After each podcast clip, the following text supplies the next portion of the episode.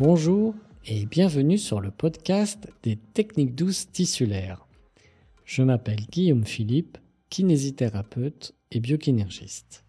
Pour s'impliquer et participer aux bienfaits que peut apporter une séance de techniques douces tissulaires, nous allons parler dans ce premier épisode d'un processus physiologique bien connu de la médecine, sur lequel s'appuient toutes les approches thérapeutiques manuelles, l'homéostasie.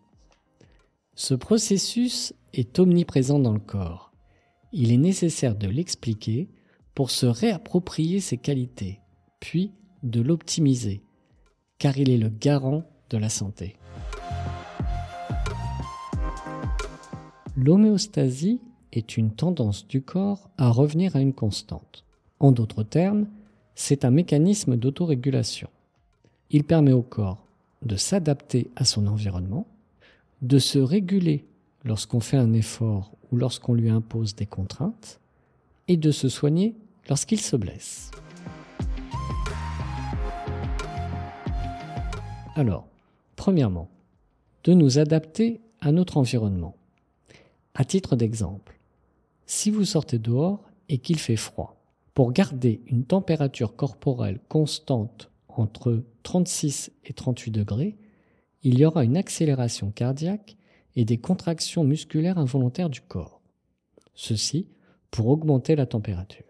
S'il fait trop chaud, vous allez transpirer.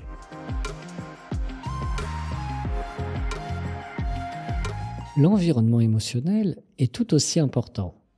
Un lieu ou une ambiance ou une personne perçue comme hostile ou même agréable entraîne une réponse de notre corps mettant en jeu l'homéostasie. De façon imagée, la visite chez un praticien de santé sera sujet à une adaptation de notre organisme. Qualité du lieu, accueil, attention.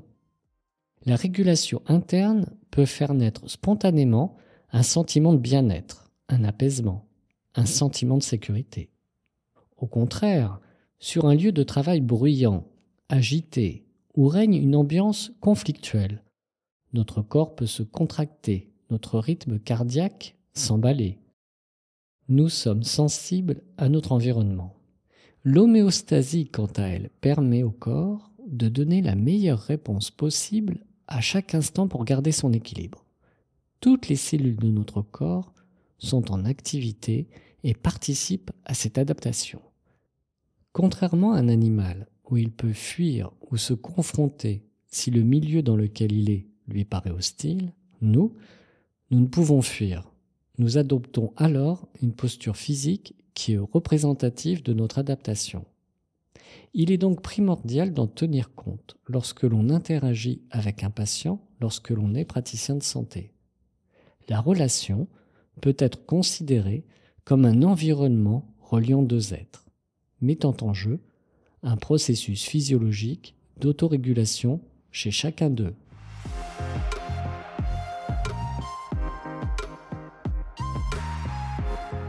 Deuxièmement, l'homéostasie permet de nous réguler lorsque l'on fait un effort ou lorsque l'on impose des contraintes au corps. Courir après le bus, faire un déménagement. Nous pouvons ressentir de la fatigue, des tensions musculaires, voire des douleurs articulaires. Avec un repos adapté, vous allez récupérer et les douleurs vont s'effacer grâce au processus d'homéostasie. C'est le premier traitement en médecine. Voir comment le corps peut se réguler seul, se soigner seul.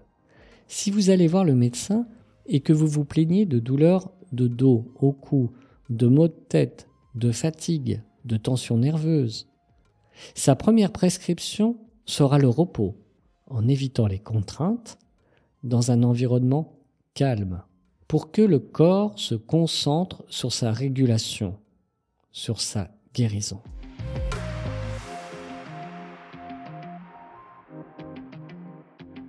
Troisièmement, se soigner lorsque l'on se blesse. Après un traumatisme entraînant une échymose, une contusion, un hématome, le corps va se réguler automatiquement. Il peut se soigner seul. Avec du temps, les bobos disparaissent. Le corps est la plus grande pharmacie du monde. Si vous vous coupez, il reconstitue la peau, il la régénère, à condition bien sûr de respecter le temps de cicatrisation et d'éviter les contraintes supplémentaires. Après un choc violent, le traumatisme peut entraîner une fracture osseuse. Le corps va refaire de l'os, à condition aussi d'éviter les contraintes sur l'os qui a subi le traumatisme et de respecter le temps de consolidation. Le corps sait comment se régénérer. Il possède en chaque cellule le codage de toute la genèse du corps. L'homéostasie, processus subtil et intelligent, serait issu des forces embryologiques qui nous auraient construites. Dès la fécondation, et ce pendant trois mois, cette puissance a permis de générer le corps, pour ensuite l'accompagner dans sa croissance pour qu'enfin, aujourd'hui, il puisse s'adapter à son environnement, se réguler et se régénérer.